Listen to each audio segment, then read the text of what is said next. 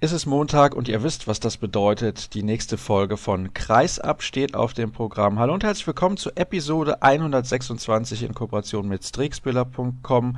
Ich habe wieder einiges für euch vorbereitet. Wir haben heute einen Gast, der ein Buch geschrieben hat. 50 Jahre Handball-Bundesliga. Arnulf Beckmann von Handball in Zeit ist später mein Gast und vom TVB 1898 Stuttgart ein Shootingstar. Nein, nicht Dominik Weiß, der Nationalspieler, der neue Nationalspieler, sondern Jibril Mbenge. Der hat eine ganz interessante Geschichte zu erzählen, da bin ich mir relativ sicher, denn der Vater kommt aus dem Senegal und da ist Handball ja nicht die allergrößte Nummer. Von daher möchte ich von ihm gerne erfahren, wie kam es überhaupt dazu, dass er Handball spielt. Und es gab natürlich auch ein wichtiges Spiel am vergangenen Wochenende von seiner Mannschaft das haben sie kurz vor Schluss gewonnen im Abstiegskampf gegen den TBV Lemgo. Aber das Spiel der Spiele am Wochenende war natürlich das des THW Kiel gegen die SG Flensburg-Handewitt. Ich konnte es leider nicht sehen, denn ich war beim Bergischen AC gegen die Rhein-Neckar-Löwen und in der Halle war das Internet eher Zweitliga-Niveau-mäßig unterwegs. Naja, gut.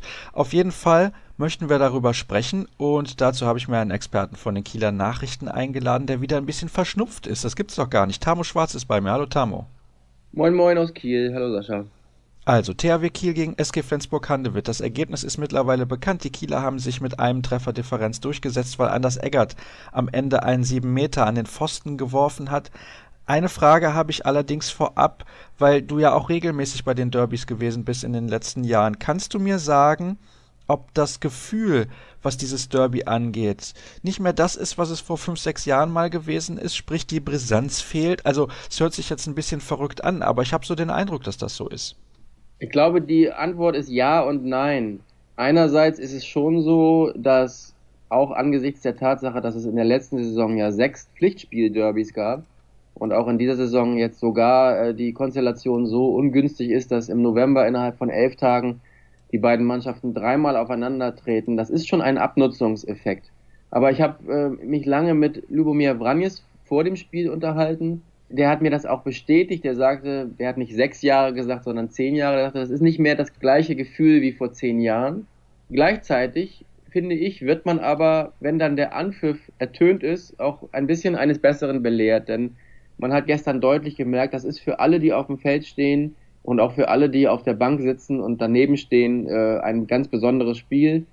Äh, ein Patrick Wienzek hat mir gestern auch nach dem Spiel bestätigt, das ist ein besonders hartes Spiel, da geht es besonders hart zur Sache. Er hat auch bestätigt, dass schon im Training tagelang vorher die Atmosphäre so ein bisschen einen anderen Charakter annimmt, man anders fokussiert ist und wie man ja auch gesehen hat, die beiden Mannschaften haben nicht so gespielt wie der THW in Plotzk oder die äh, SG in Schaffhausen, sondern äh, das war schon Handball auf höchstem Niveau würde ich nicht sagen, weil es auch ein sehr fehlerreiches Spiel war, aber es war schon ein, ein Handballspiel auf höchstem emotionalen Niveau. Das sollte es ja auch sein, denn es ist ja ein absoluter Klassiker. Also ich möchte jetzt dieser Partie die Wertigkeit nicht absprechen, um Gottes Willen. Und der sportliche Wert, der ist sowieso immens. Es waren zwei unterschiedliche Halbzeiten. Gerade in der ersten Halbzeit konnte die SG Flensburg-Handewitt dominieren, führte teilweise mit sechs Treffern Vorsprung. Wie kam es dazu? Ja, wie kam es dazu? Also beide Abwehrreihen haben über 60 Minuten ein sehr gutes Spiel gemacht. Beide haben eine 6-0-Deckung gespielt. In beiden Mannschaften haben die beiden Innenblockspieler, also beim THW René Toft-Hansen und Patrick Wienzek, auch bei der SG Henrik Toft-Hansen und Tobias Karlsson, haben durchgespielt und haben ihre Sache sehr gut gemacht, haben den Laden wirklich gut zusammengehalten. Da hatten es beide Mannschaften schwer.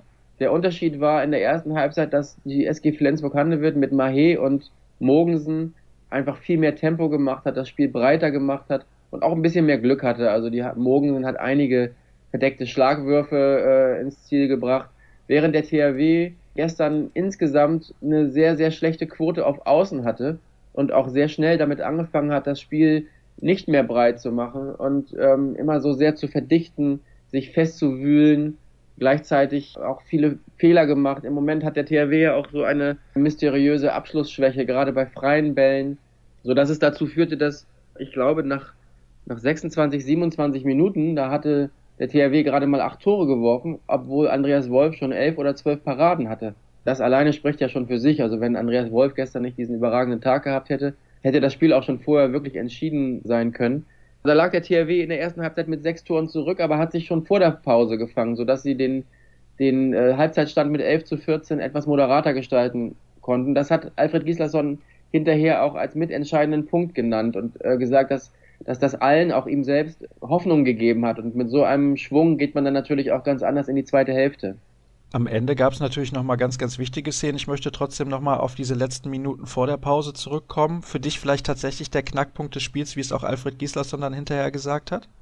Ja, ja, würde ich schon sagen. Der Knackpunkt, das, ich glaube, Knackpunkte gab es gestern zwei oder drei, aber wenn Flensburg mit sechs Toren in die Pause geht, sechs Toren Vorsprung, dann, dann sieht das am Ende anders aus. Aber das war so ein moralischer Schub. Zum Beispiel das letzte Tor, das 11 zu 14 vor der Pause, das ist eine ganz feine Einzelleistung von Nikola Bielik, der ansonsten im Moment etwas abgetaucht ist, aber der wenige Sekunden vor Schluss sich noch durchsetzt und fast mit der Halbzeitsirene äh, das 11 zu 14 macht. Das sind dann eben so diese ganz kleinen moralischen Pünktchen, die, die am Ende so ein Spiel kippen lassen.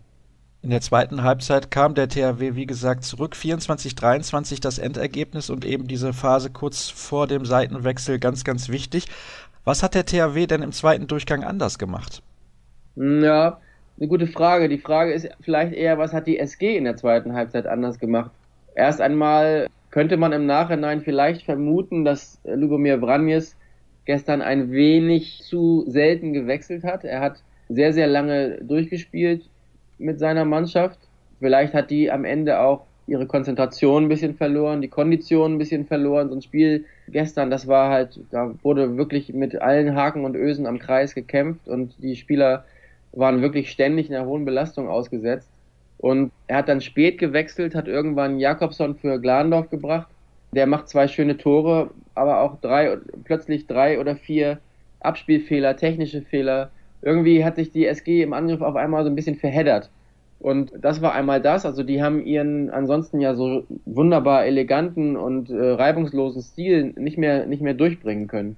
Holger Glandorf hat nach dem Spiel gesagt, erste Halbzeit haben sie ihre Dinger auf den Punkt gebracht, so hat er es genannt, auf den Punkt runtergespielt, in der zweiten Halbzeit einfach nicht mehr. Und der THW hat klüger agiert. Der THW hat das Spiel breiter gemacht, hat weiterhin auf links außen keine richtig gute Quote gehabt, hat aber das Spiel insgesamt breiter gemacht und während ein Domagoj Duvniak zum Beispiel in der ersten Halbzeit und Beginn der zweiten Halbzeit noch dachte, er müsse das jetzt alles als Kapitän an sich reißen und oft überhastet und schlecht abgeschlossen hat, so waren es am Ende dann eben wirklich Spieler wie Duvniak, Winzek und Steffen Weinhold, die wirklich sehr, sehr viel Verantwortung übernommen haben.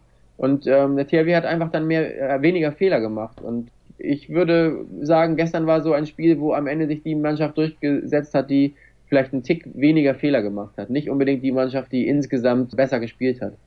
Das kann man sowieso nicht sagen, ne? bei einem Spiel, was mit einem Tor Unterschied ausgeht. Das waren so viele kleine Szenen und kleine Punkte, die dann einen Ausschlag geben für eine Mannschaft, die ein bisschen glücklicher war auch einfach nur. Ja, auf jeden Fall. Also ein Beispiel, wo du schon sagst, die, die, kleinen Punkte. Ich hatte ja vorhin gesagt, es gab mehrere Knackpunkte. Also ein, eine Situation war zum Beispiel beim 22 zu 21, das muss so die 55. Minute gewesen sein, da ähm, sieht Steffen Weinhold eine Lücke, macht eine schöne Einzelleistung, ähm, lässt sich allerdings sehr weit nach außen drängen und setzt einen phänomenalen Dreher um Matthias Andersson herum, der wirklich so zentimetergenau ins Tor trudelt. Es steht 23 zu 21, sind vielleicht noch vier Minuten zu spielen, aber der THW geht zum zweiten Mal mit zwei Toren in Führung oder hält diesen zwei Tore Vorsprung und hat dann auch eine, eine viel breitere Brust für die letzten Minuten das war vielleicht einer der Knackpunkte. Und trotzdem ist es so, dass die SG wieder zurückkommt. Und trotzdem ist es so, dass der THW sich am Ende fast noch um die Früchte der eigenen Arbeit bringt, weil Lukas Nilsson dann wenige Sekunden vor Schluss viel zu schnell abschließt. Eine vergleichbare Situation wie die von Christian Dissinger im Champions League Final Four gegen, gegen Westbrem, der sich ja hinterher auch Vorwürfe gemacht hat. Es ist noch viel zu, viel zu viel ist übertrieben, aber es sind noch zehn Sekunden zu spielen. Es gibt einen Tempo-Gegenstoß und dann kam eben wieder der große Moment von Andreas Wolf. Dafür wurde er geholt, ne? Dafür wurde er geholt, ja. Aber ja, das war dann eben auch vielleicht am Ende ein bisschen, ein bisschen das Glück des tüchtigen äh, Tempo-Gegenstoß Mahé. Wolf hält, so wie ich es gesehen habe, aus meinem Winkel, hält mit dem Kopf. Der Abpraller kommt zu Lasse Swan. Wolf hält wieder. Swan wird aber von Nilsson gefault. Es gibt dann regelkonform eben doch nochmal diesen sieben Meter. Und Wolf äh, macht das ganz geschickt, bietet Eggert eine Ecke an und der setzt den Ball gegen den Pfosten und große Jubeltraube um Andreas Wolf. So ist das eben, wenn man so einen Torhüter hat. Der kann am Ende natürlich dann nochmal die ganz, ganz entscheidenden Bälle halten. 25 Paraden insgesamt hast du mir vor Beginn der Aufzeichnung gesagt. Das ist ein ordentliches Fund. Ja, das ist ein ordentliches Fund. Das sind, sind mehr als 50 Prozent. Und ich fand es hochinteressant, dass Anders Eggert am Ende diesen 7 Meter überhaupt geworfen hat. Denn erstens hatte er schon vorher einen verworfen. Zweitens, wenn es ein kleines Privatduell in diesem Spiel gab, dann war das äh, Eggert gegen Wolf. Es gab eine Situation oder eine Phase in der ersten Halbzeit, da hat Wolf ihm innerhalb von zwei Minuten einen freien Ball, einen Tempo-Gegenstoß und einen 7 Meter abgekauft. In der zweiten Halbzeit nochmal zwei Bälle. Also äh, Hut ab vor Anders Eggert, dass der die Verantwortung dann weiter übernommen hat. Er hat nach dem verworfenen sieben Meter auch noch sieben Meter verwandelt, aber den letzten eben nicht. Und das ist auch vielleicht so eine kleine Geschichte, die dieses Spiel gestern geschrieben hat. Da muss ich auch nochmal nachfragen bei Anders Eggert. Mein Eindruck ist wirklich auch seit längerem schon, dass er nicht mehr das Niveau hat, was er vor zwei, drei Jahren hatte. Natürlich sind wir von ihm gewohnt, dass er im Prinzip jeden Wurf trifft. Also unser Anspruch an ihn ist extrem hoch. Aber hast du diesen Eindruck auch? Ja, also ich sehe ja nicht äh, so lückenlos alle Spiele der SG, wie es bei mir zum Beispiel beim THW der Fall ist. Aber ich kann jetzt auf das gestrige Spiel bezogen sagen, ich habe ihn schon besser gesehen. Aber ich habe auch Rune Darmke schon besser gesehen. Und ähm, ich habe auch Raúl Santos schon besser gesehen. Und es ist vielleicht ein ganz schöner Satz, der gestern gefallen ist von Patrick Wiencheck. Da stehen ja auch immer noch Torhüter am Tor. Und diese Torhüter, die verbringen auch sehr, sehr viel Zeit mit Videostudium und gerade zwischen Kiel und Flensburg kennen sich die Spieler sehr, sehr gut. So ist das eben manchmal im Handball. Darum kann ich ganz schwer sagen, ob, ob das eben gestern ein Eggert unter Niveau oder ein Wolf über Niveau war. Bei Wienzek war es auch so. Der hat in der ersten Halbzeit drei unglaubliche Tore gemacht. Also diese, dieses Tor Typ Kreisläufer, der mit drei Fingerspitzen sich noch den Ball irgendwie rausfischt, sich wunderbar durchsetzt und dann drei Tore macht. Kurz danach gibt es einen Tempo-Gegenstoß, wo Winczek frei den Ball einen Meter übers Tor setzt. So einen Ball hat er auch gerade in Erlangen. Das sind eben diese, diese freien Würfe, die der THW im Moment hat. Manchmal ist auch der Wurm drin, manchmal ist auch einfach ein guter Torwart im Tor. Das ist schwer zu sagen. Also über Anders Eggert kann ich mir, glaube ich, kein umfassendes Urteil erlauben. Dann gucken wir mal auf das, was die Akteure nach dem Spiel gesagt haben. Du hast mir auch erzählt, dass Lubomir Franjes relativ enttäuscht gewesen ist. Ja, der war wirklich ein bisschen traurig und das konnte er auch sein. Wenn, wenn man in der Sparkassenarena in Kiel mit sechs Toren führt als Tabellenführer, als ungeschlagener Tabellenführer und das Spiel nicht nach Hause bringt, dann gibt es auf jeden Fall Grund, traurig zu sein. Und ich denke auch, auch wenn er es nicht gesagt hat, Vranjes ist ein sehr selbstkritischer Typ. Der hat mir vor dem Spiel auch gesagt, dass die Saison in der Champions League bisher noch nicht ganz rund lief, dass es auch an seinem Coaching gelegen haben könnte, weil er da eben Spielern auch Chancen geben wollte, vielleicht manchmal zu lange gewartet hat mit dem Wechseln.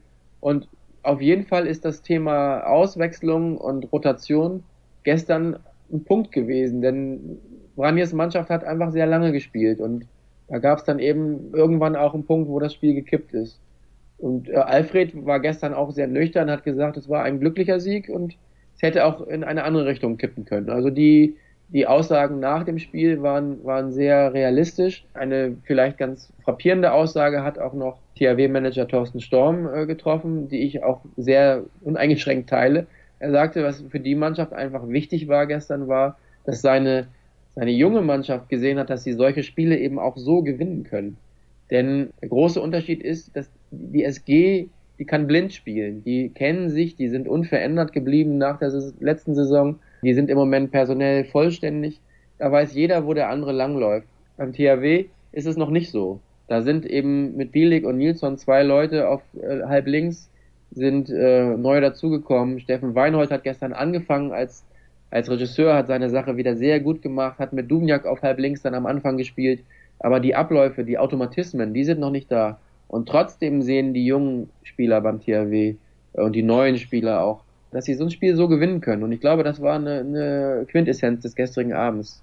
Man muss ja auch mal schauen, nach wie vor ist Nikola Bielik der beste Torschütze des THW Kiel in dieser Saison mit 41 Treffern. Überhaupt fällt auf, dass sich alles auf viele, viele Schultern verteilt. Ich denke, das ist natürlich auch ein Vorteil, gerade auch im Vergleich zur vergangenen Spielzeit, wo der THW damit ein bisschen Probleme hatte.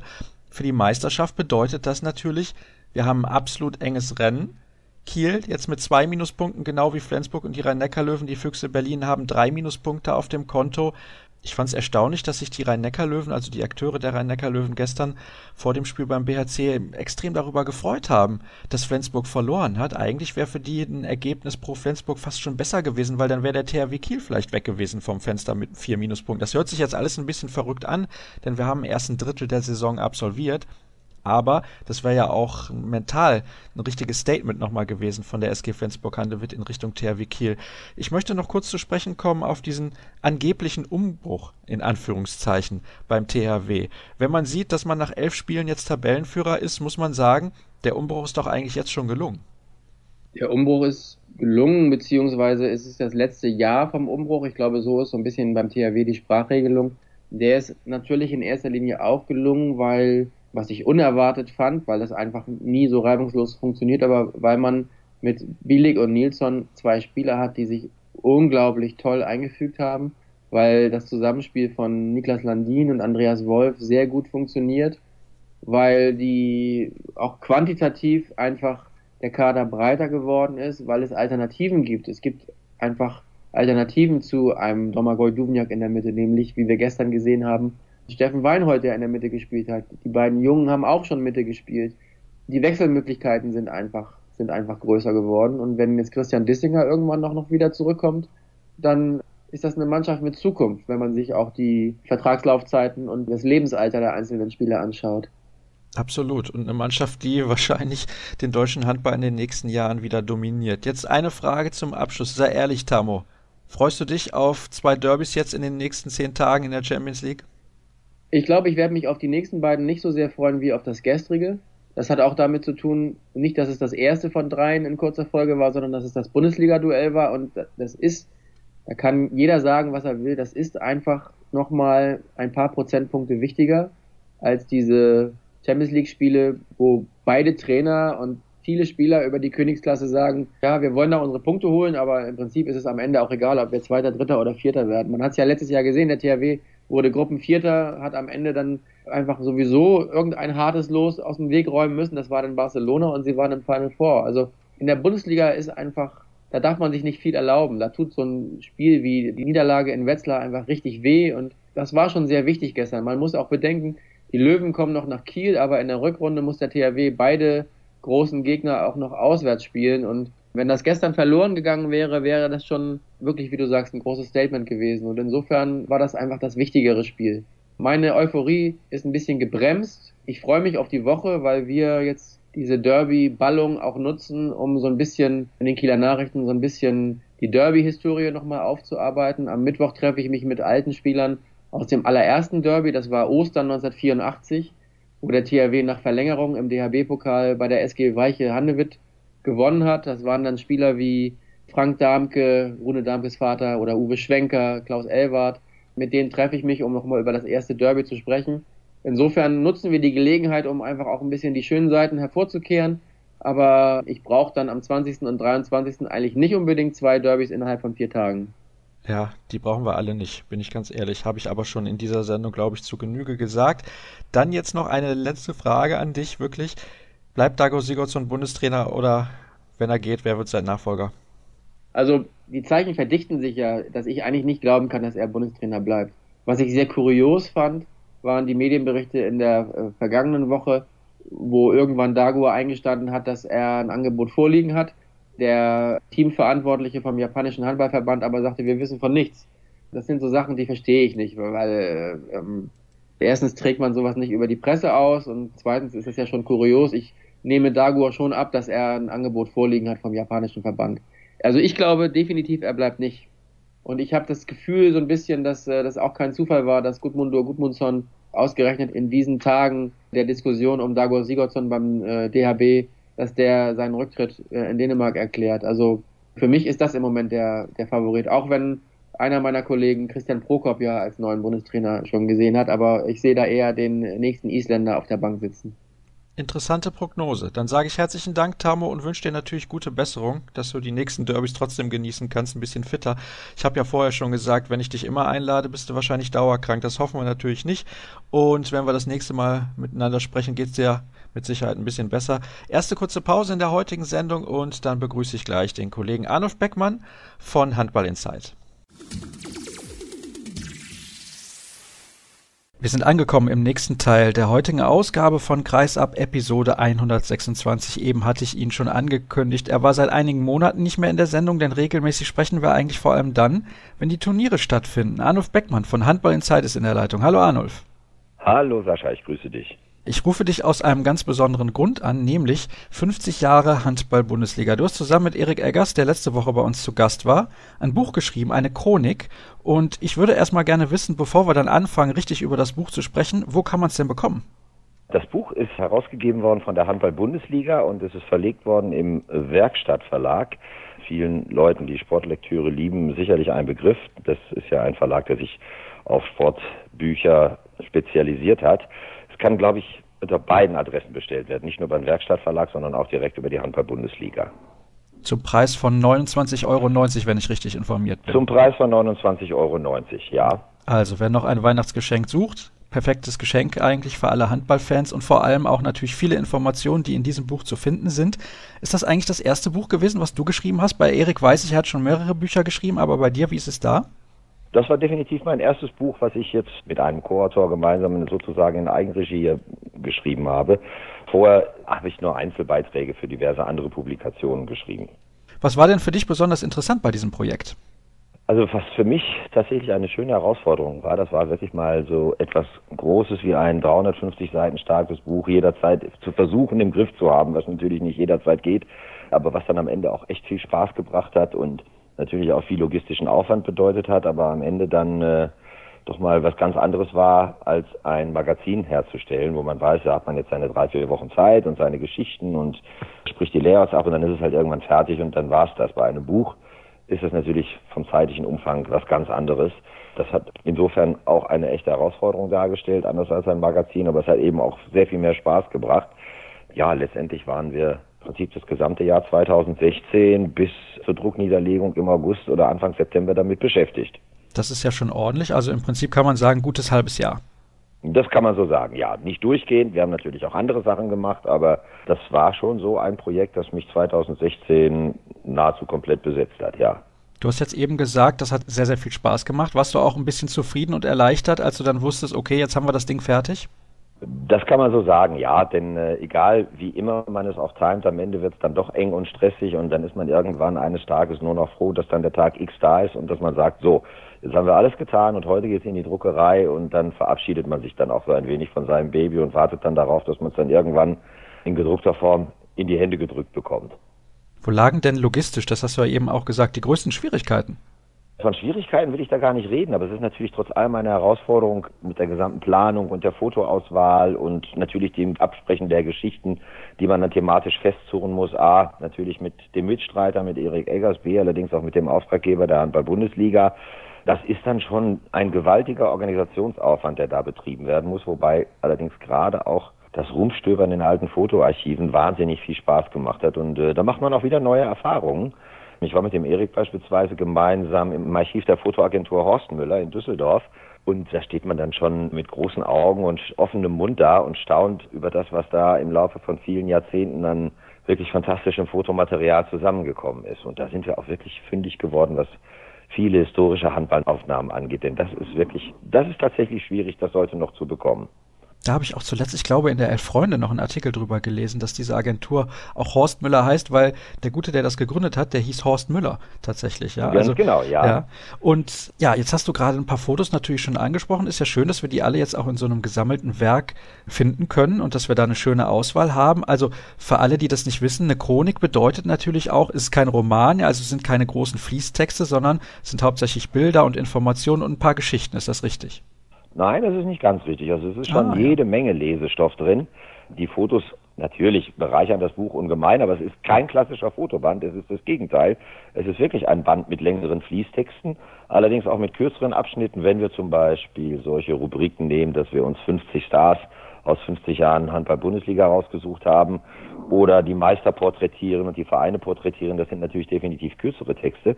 Aber es gibt natürlich auch so richtige satte Geschichten. Der Erik hat zum Beispiel vorne die, die Chronik der Handball-Bundesliga auf 70 Seiten zusammengetragen. Da gibt es natürlich viel zu lesen. Wobei diese Chronik sich weit weniger um das Sportliche dreht, als vielmehr darum, wie diese Liga wirtschaftlich und vor allen Dingen auch strukturell entstanden, gewachsen ist und wie sie sich entwickelt hat und wie der Stand heute ist. Da geht es natürlich sehr viel um die Einführung des Profitums, da geht es um Fernsehvertragsgeschichten und, und, und. Denn man muss ja wissen, dass das alles mal in den 60er Jahren als reine Amateurliga begonnen hat. Damals war ja übrigens der Feldhandball in Deutschland noch die große Nummer und der Hallenhandball musste kämpfen, dass er überhaupt seine, ja nicht nur Zuschauer findet, sondern vor allem auch Leute, die das ausüben. Das ist tatsächlich richtig, aber aus diesem Grund haben wir in dem Buch natürlich auch ein großes Kapitel dem Feldhandball gewidmet, denn in dieser Sportart gab es ja nun auch einmal sieben klassische Erstliga-Zeiten. Das findet sich in dem Buch auch wieder, wie ich finde übrigens mit dem wirklich fantastischen, tollen, superschönen Fotomaterial. Das sind wirklich grandiose Fotos. Teilweise auch zum Schmunzeln, wenn man Herbert Lübking sieht, unter freiem Himmel in den Kreis springen, das ist schon, das hat was. Das ist eine schöne Patina. Gefällt mir. Ich kann mich erinnern, es gab mal ein Endspiel um die deutsche Meisterschaft im Stadion am Zoo in Wuppertal vor über 20.000 Zuschauern. Mag man sich heute gar nicht mehr ausmalen, dass der Feldhandball mal solche Massen mobilisiert hat. Das ist ja schon sensationell. Aber umso schöner, dass wir in dieser Chronik auch was darüber lesen können. Das hat mich nämlich immer schon mal interessiert, wie das aussieht und hoffentlich auch den einen oder anderen Hörer. Du hast jetzt eben gesagt, ihr habt aus 50 Jahren Handball-Bundesliga 50 Persönlichkeiten rausgenommen. Welche sind denn dabei, wo du sagst, das ist aber interessant, das wusste ich gar nicht mehr selber das hat mich jetzt auch interessiert, dass man das so überhaupt nochmal mitbekommt. Eigentlich hat mich das relativ wenig überrascht, weil ich nämlich federführend war bei der Auswahl dieser 50 ah, ja.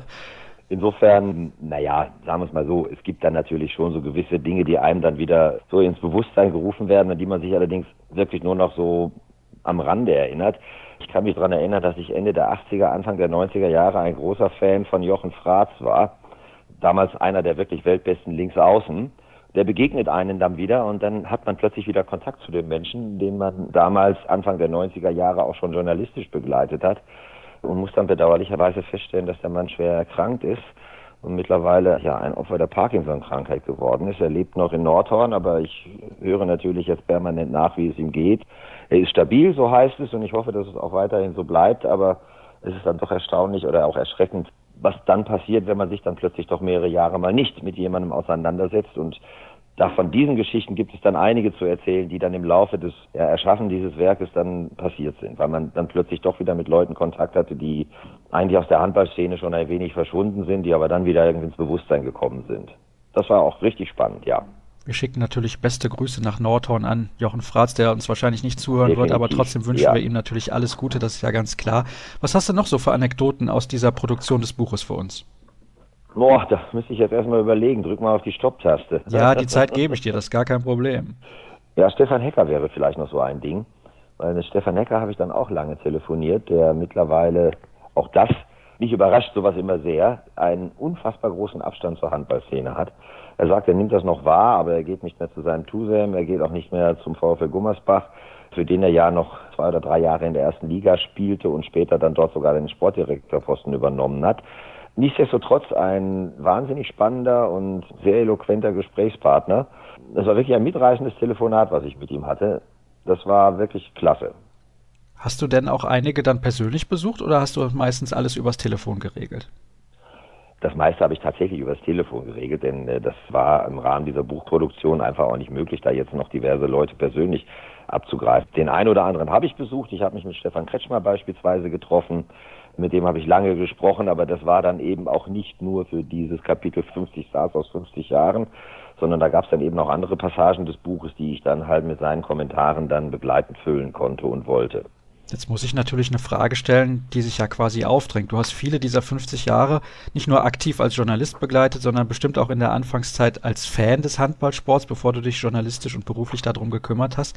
Wer ist denn für dich ja. der größte Handballer, den die Bundesliga jemals gesehen hat?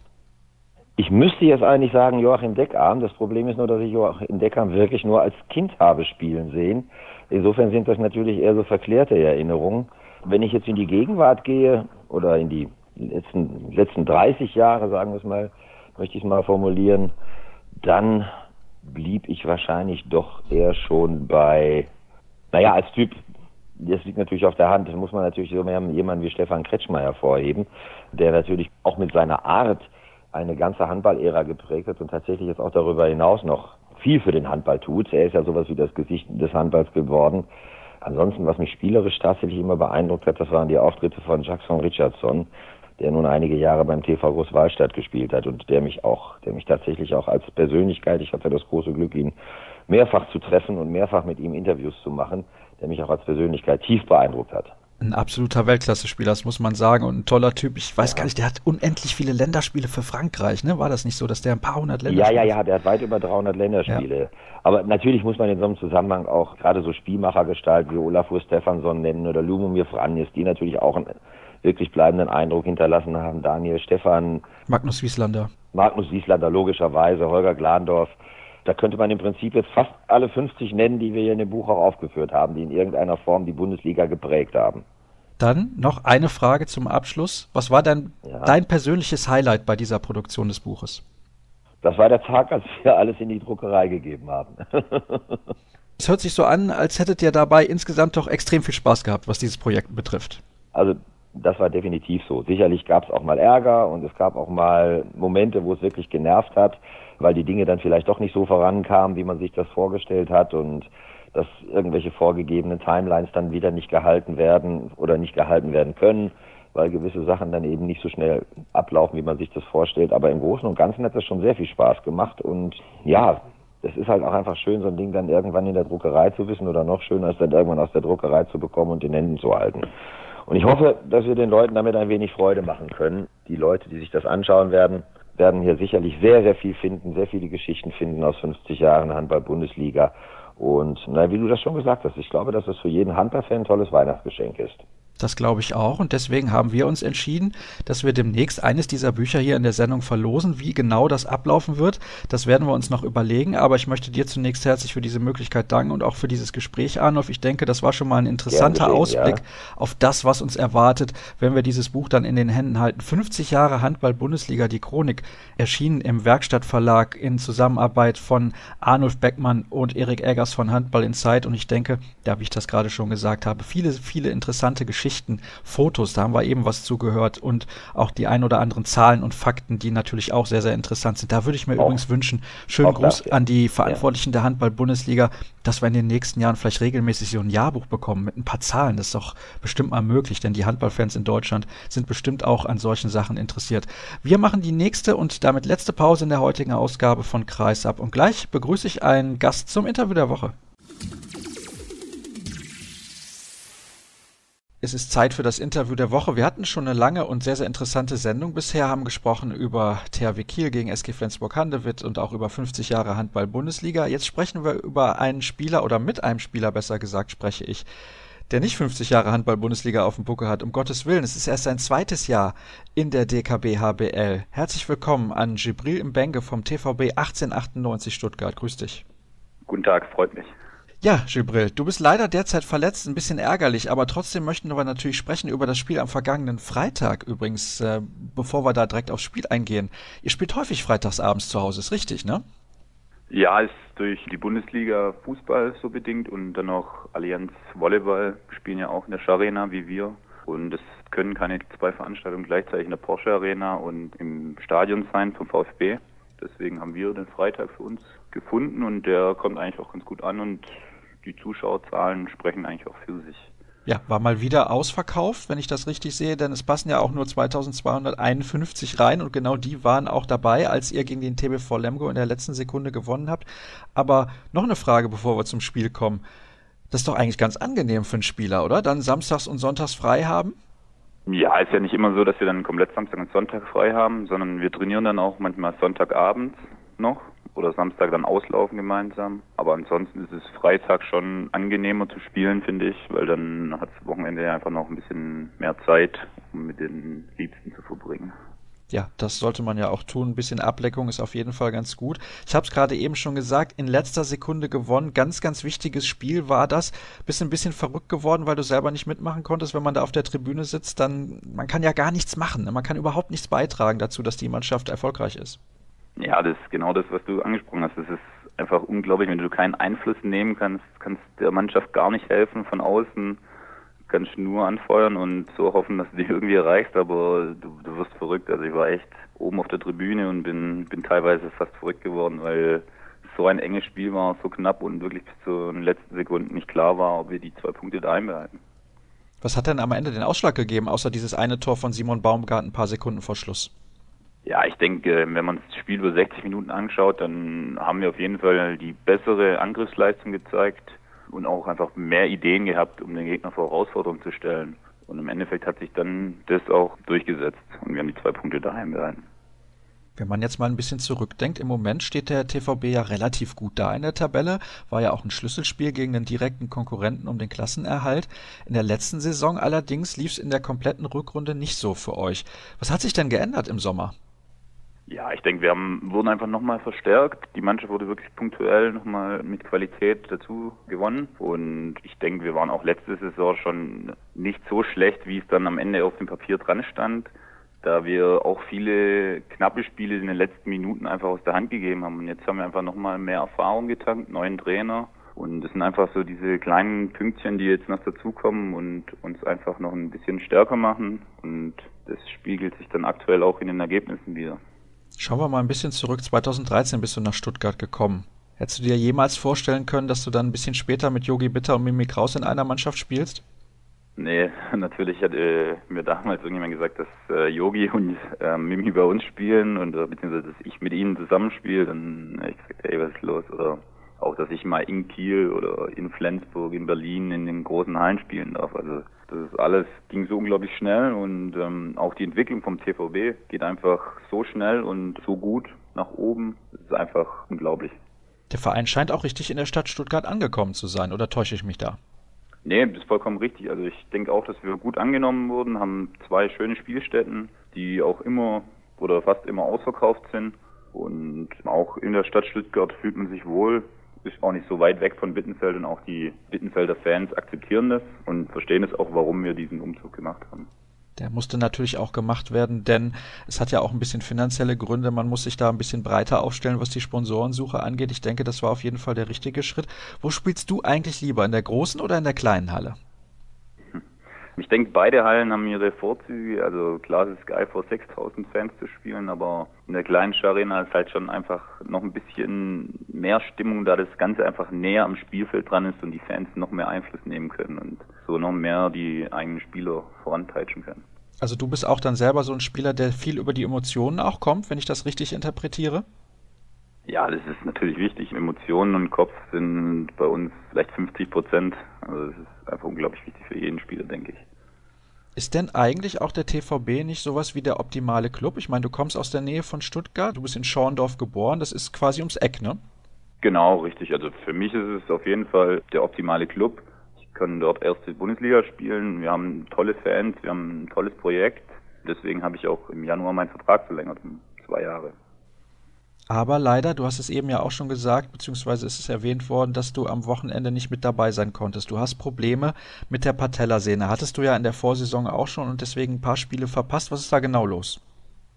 Ja, genau. Ich habe beidseitig Patellasehnenreizungen bzw. Entzündungen und es war dann immer wieder besser. Aber wir haben noch nicht den einen Weg gefunden ja, gehabt, um diese Probleme komplett auszukurieren. Und dann ging es immer wieder für eine Woche oder so, habe ich wieder trainiert, hat es wieder mehr wehgetan. Und jetzt sind wir einfach zu dem Schluss gekommen, dass wir die jetzt mal komplett wegbekommen wollen, damit ich einfach im nächsten Jahr wieder richtig angreifen kann. Das heißt, du wirst jetzt auch für den Rest der Hinrunde bis zur WM-Pause nicht mehr spielen? Es ist ein bisschen schwierig einzuschätzen, wie es bei so Entzündungen halt ist. Also man kann halt einfach nicht genau abschauen, wie lange es wirklich brauchen wird. Wer hilft dir dabei, denn geduldig zu bleiben? Weil ich glaube, das ist vor allem eine Geduldsfrage ne, bei solchen Geschichten. Ja, es geht ja jetzt auch schon leider eine Weile und es ist wirklich immer wieder aufs Neue auch einfach wirklich eine Geduldsfrage, die auch nicht immer von mir richtig dann beantwortet wird, weil ich dann auch wieder versucht habe zu trainieren, was dann auch wieder zu früh war. Aber es heißt halt einfach Ruhe bewahren, weil ansonsten bringt es auch nichts und wird nur wieder schlecht. Das stimmt natürlich. Du hast mir im Vorgespräch gesagt, dass du nebenbei einige Sachen noch gerne machst, außer Handball zu spielen. Du bist gerne beim Basketball mit dabei, passiv und aktiv. Tischtennis spielst du auch und so weiter und so fort. Woher kommt denn diese Sportbegeisterung? War das bei dir immer schon so? Ja, das war schon ähm, als kleine Kinder sind wir schon immer. Ich habe zwei große Brüder und wir waren eigentlich immer permanent draußen unterwegs, haben irgendwelche Sportsachen gemacht und ähm, wir wurden dann praktisch, sobald es dunkel wurde, gesucht und nach Hause gebracht. Und ansonsten waren wir nur unterwegs und haben Sport gemacht. Und Handball? Wie kam es denn zum Handball? Da braucht man eine Halle, kann man ja nicht draußen machen. Ja, zum Handball kam ich über einen Klassenkamerad, der hat gemeint, ja, komm doch mal mit, wie sieht's aus? Weil ich zu dem Zeitpunkt aufgehört hatte mit Fußballspielen, weil es mir einfach ähm, keinen so richtigen Spaß mehr gemacht hat. Und dann war ich von äh, Tag eins Feuer und Flamme. Und hat ja auch relativ gut funktioniert. Wie war das denn dann mit deiner Entwicklung? Weil ich habe gesehen, im Prinzip bist du von deinem, ich will nicht sagen Jugendverein, direkt in die zweite Bundesliga gewechselt, so halbwegs. Ne? Vielleicht kannst du ein bisschen dazu was sagen. Ich weiß gar nicht, in welchem Alter hast du überhaupt dann angefangen, Handball zu spielen, wenn du sagst, du hast vorher Fußball gespielt? Es war dann in der D-Jugend, also so in der fünften, sechsten Klasse, habe ich begonnen mit Handballspielen. Und ja, es war wahrscheinlich kein so typischer Werdegang eines Handball-Bundesliga-Spielers da ich bis 18 noch in meinem Heimatverein in Urbach bzw. Urbach-Lederhausen gespielt habe und mit denen dann ähm, nicht wirklich hochklassig. Bin dann nach Schwäbisch Gmünd gewechselt. Mit denen habe ich dann äh, Württemberg-Liga-Erfahrungen äh, sammeln dürfen und von dort ging es dann auch relativ schnell weiter mit Doppelspielrecht zum TVB. Hat dich das dann irgendwie ein bisschen überrascht, als dann jemand von einem Zweitligisten auf dich zukam und hat gesagt, wir würden gerne mit dir arbeiten, weil Württemberg-Liga ist ja jetzt auch nicht die höchste Liga, in der man spielen kann? Ja, es war für mich erstens eine Überraschung, zweitens war es eine unglaubliche Ehre, dass da ähm, der TVB auf mich zukam, weil für mich war das immer so ein Riesenverein, Handballverein bei uns in der Umgebung und dass die dann auf mich zukommen, das war einfach eine Ehre und eine Riesenüberraschung, ja. Wie war denn das dann am Anfang für dich, als du da hingekommen bist? Warst du sehr nervös, weil du das erste Mal so ja, ein bisschen höherklassig Handball gespielt hast, weil die Mitspieler vielleicht auch geguckt haben, oh, da kommt ein ganz junger Kerl, der muss sich aber seine Sporen hier erstmal verdienen? Ja, ich war super nervös, weil ähm, das erste Training, das ich mittrainieren durfte, war dann am 24.12. morgens, also an Heiligabend, am Vormittag.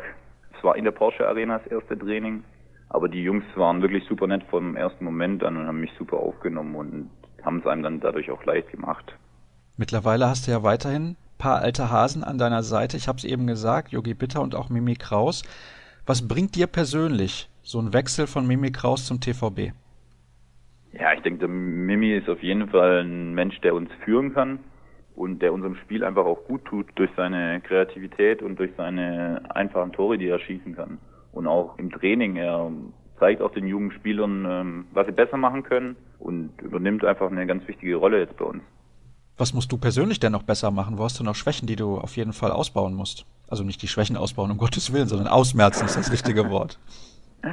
Ja, ich denke, ähm, wenn ich dann mal wieder fit sein sollte in nächster Zeit, dann ähm, gibt es auf jeden Fall im Spielverständnis, Spielaufbau, dort sind auf jeden Fall noch Schwächen da, die man ausmerzen sollte. Ja, sehr schön, wunderbar aufgegriffen. Aber was gibt's denn für spezielle Übungen oder was kannst du tun, um genau diese Schwächen auszumerzen? Ja, ich denke, mit unserem Trainer Markus Bauer habe ich jemanden an meiner Seite, der da gezielte Übungen, zum Beispiel fürs 2 gegen 2 oder 3 gegen 3, um da die richtige Entscheidungsfindung zu treffen, um das zu verbessern einfach. Und mit dem Trainer an der Seite, denke ich, wird das Davon ist auszugehen, denn wenn einer Spielverständnis hatte, dann war das, glaube ich, Markus Bauer. Hast du den überhaupt noch als Spieler so richtig erlebt oder ist das mittlerweile schon so bei der jungen Generation, weil ich glaube, du bist 24 Jahre alt, wenn mich nicht alles täuscht, dass man den gar nicht mehr so richtig erlebt hat? Erlebt schon noch, aber wenn ich ehrlich bin, nicht mehr so viel wie bei ähm, dem Großteil unserer Mannschaft. Also jetzt für Mimi selbst, der hat ja mit ihm an der Seite gespielt, für ihn war es wahrscheinlich viel präsenter, was er alles geschafft hat als Handballer zu aktiven Zeiten, aber für mich war es dann relativ spät. Also ich habe klar die Weltmeisterschaft verfolgt, aber ansonsten bin ich ehrlich, habe ich relativ wenig mitbekommen damals. Das heißt, deine Vorbilder sind andere, nämlich welche? so richtige Vorbilder im Sport habe ich eigentlich, wenn ich ehrlich bin, keine, sondern ich weiß nicht, habe sich nie irgendwie für mich so gedacht, so, ey, ich brauche jetzt unbedingt ein Vorbild, um den nachzueifern, sondern ich denke einfach, man muss sich auf sich auch irgendwo konzentrieren und einfach das Beste geben.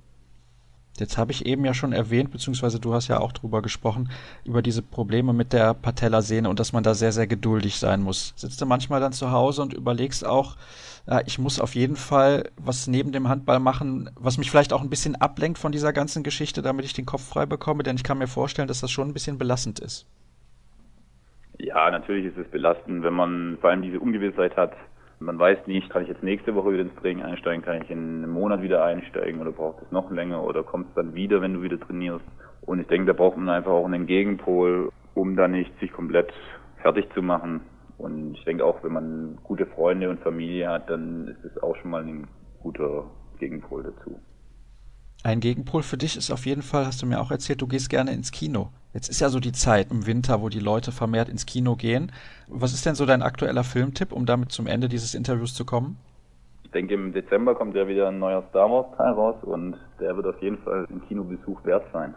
Ich bin nicht so der Star Wars Fan, da bin ich ganz ehrlich. Ich kann aktuell empfehlen, Willkommen bei den Hartmanns. Wer gerne mal ein bisschen lachen möchte, ist auf jeden Fall ein ganz guter Tipp. Ansonsten Gibril, danke ich dir recht herzlich für das Interview und wünsche natürlich eurer Mannschaft viel Erfolg in dieser Saison. Es sieht extrem gut aus, was den Klassenerhalt angeht. Da bin ich ganz ehrlich. Im Moment drei Punkte Vorsprung auf den ersten Abstiegsplatz, auf den BHC und auf jeden Fall auch eine gute Entwicklung der Mannschaft. Dann soll es das gewesen sein für die heutige Ausgabe von Kreisab. Ihr wisst, wo ihr uns finden könnt. Das geht unter facebook.com slash kreisab oder auch bei Twitter at kreisab.de. Das soll es gewesen sein für diese Sendung und nächste Woche sind wir wieder für euch da. Bis dann.